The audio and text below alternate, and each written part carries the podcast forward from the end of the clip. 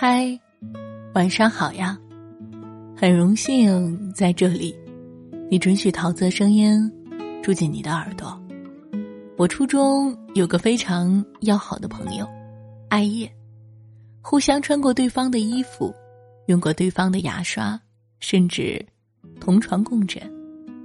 那个时候，初中生活很枯燥，平时没什么娱乐项目，网络也不像现在这么普及。所以大家在一起聊天的时间很多，除了学校里会一起吃饭、一起散步、一起上厕所之外，我们两个还会经常去对方家里玩儿。有时候玩的晚了，就直接过夜，不回去了。我爸妈还因此取笑过我们，说我们俩是双生花，前世应该是姐妹，今生投胎不同的家庭。硬生生被拆散了。初二结束的时候啊，全校都要进行分班，这个消息传到我们的耳朵里，两个人的心情都很糟，因为分班这种事情太具有随机性了，能够再分到一个班的概率只有十七分之一。一想到有可能分开，两个人面面相觑，神色哀伤。那天晚上，我回家后，在自己的房间里折了一晚上的星星，装满了许愿瓶。第二天上学的时候，他嘲笑我说：“昨天晚上干了什么好事儿，竟熬成了熊猫眼？”我从书包里拿出许愿瓶递给他，他顿时没话了，接过许愿瓶，眼眶却浸湿了。我们两个从来没想过分离。也没想到后来怎么就分离了，结果初三开学的第一天，公告栏上出现了新班级的名单，我们两个没在一个班，他三班，我十一班，一个在三楼的左侧，一个在四楼的右侧，八竿子打不到一块儿。虽然没分在同一班，但那时候。我们感情依旧很好，因为刚到一个新班级，很多人都是陌生的。初三的压力又比较大，每天空闲的时间都用在写作业上。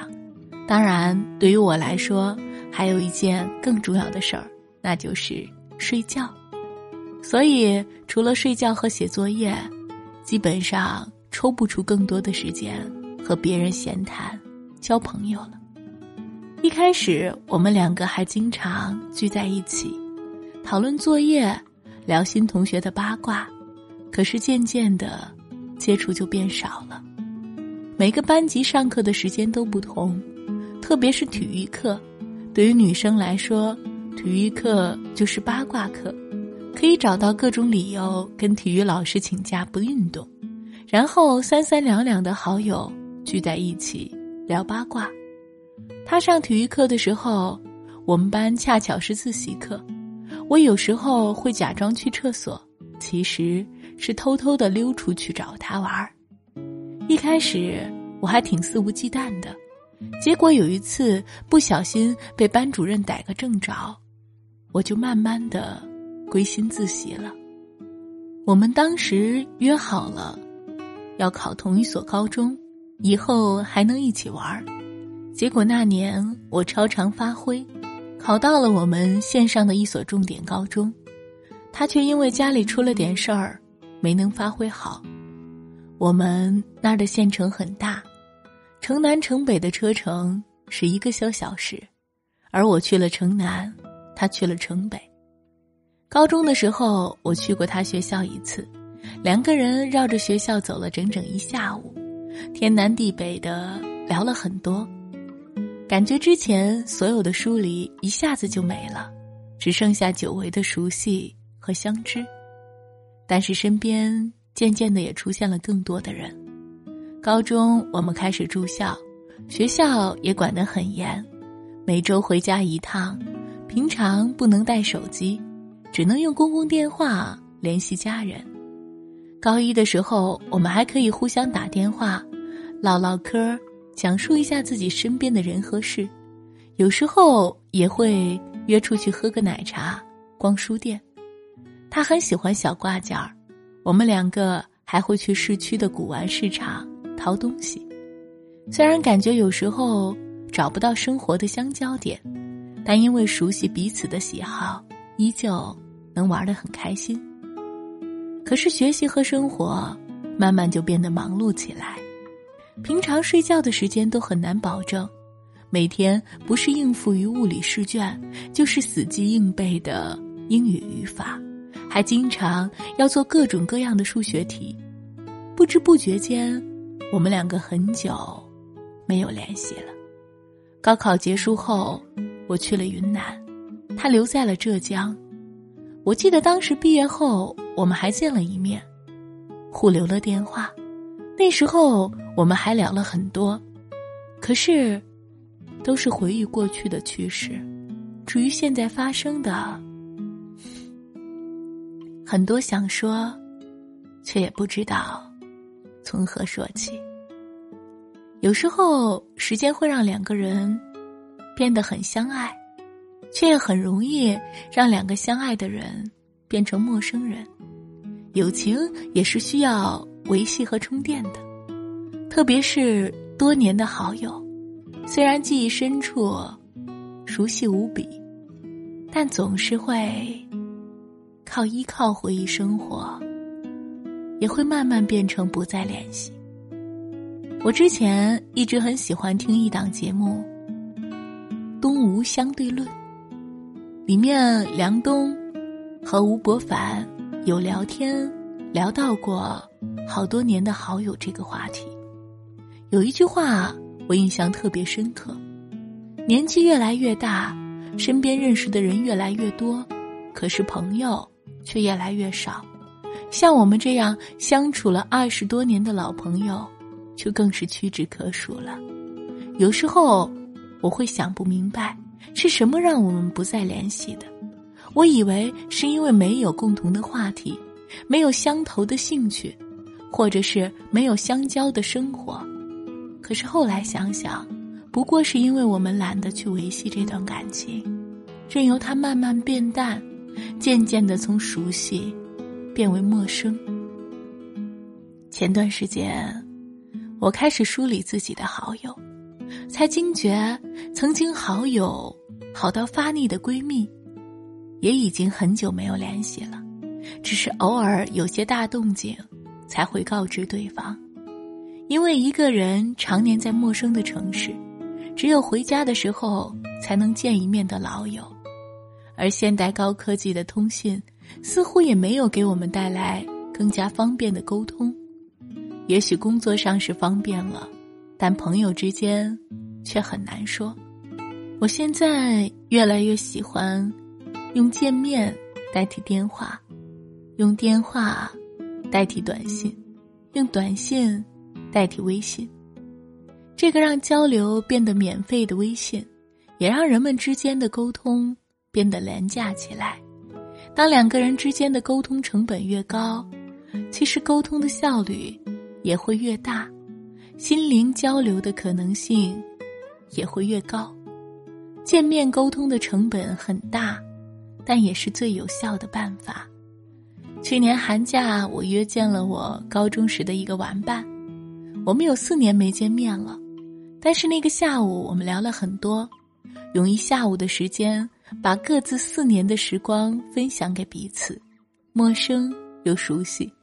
然后两个人还笑道：“微信上一直说有时间聊，还是见面聊的爽快。”他还说：“如果要是没提议咱俩见面，那真的不太可能有时间聊了。”我们以前常常把联系老友当做一件重要但不紧急的事情，而我也总是处在。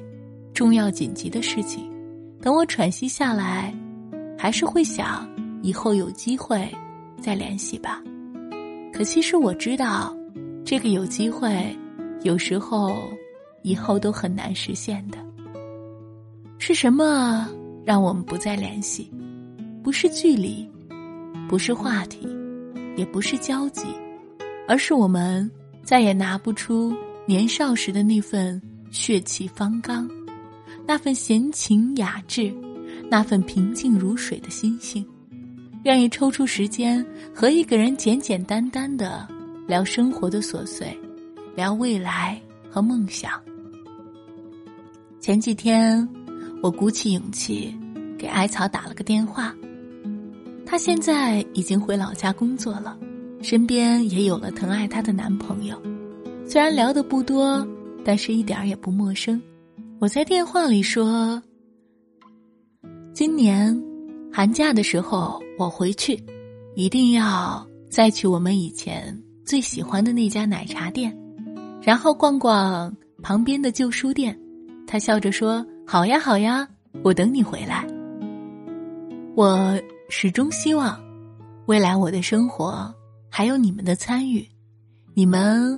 还要当我孩子的干爸干妈，等年老的时候还要一起晒太阳、牵手跳广场舞，因为你们曾经是我青春里最重要的人。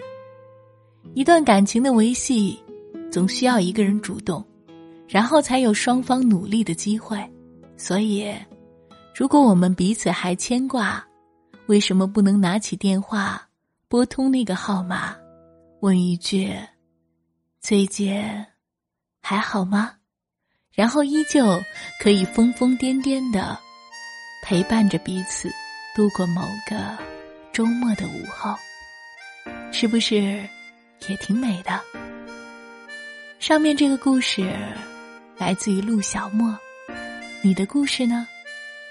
是哪里的呢？晚安，亲爱的你，我是桃子。不论你昨天发生了什么，今天遇到了什么，明天又将会怎样？每晚，桃子都会在这里陪你哦。记得一定要联系哦，给桃子留言，告诉我你的故事吧。